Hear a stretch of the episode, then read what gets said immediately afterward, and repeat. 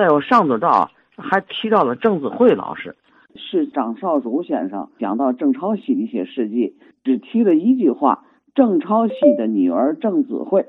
呃，郑子惠老师呢，原来在十六中教语文，是我们的班主任。他个子不高，很和蔼，讲课非常生动。我印象最深的就是他讲那个姚鼐的《登泰山记》，他把这篇文章啊都背下来了，讲的绘声绘色，加上肢体动作，仿佛啊我们就像在泰山顶上观日出一般，真是精彩极了。呃，文革的时候他受到冲击，下放到北郊区，一个人在北郊区生活居住。有一次他犯了梅尼尔氏综合症，起不着床。竟然没有一个人管，后来我同学顾祖耀两口子看不下去了，就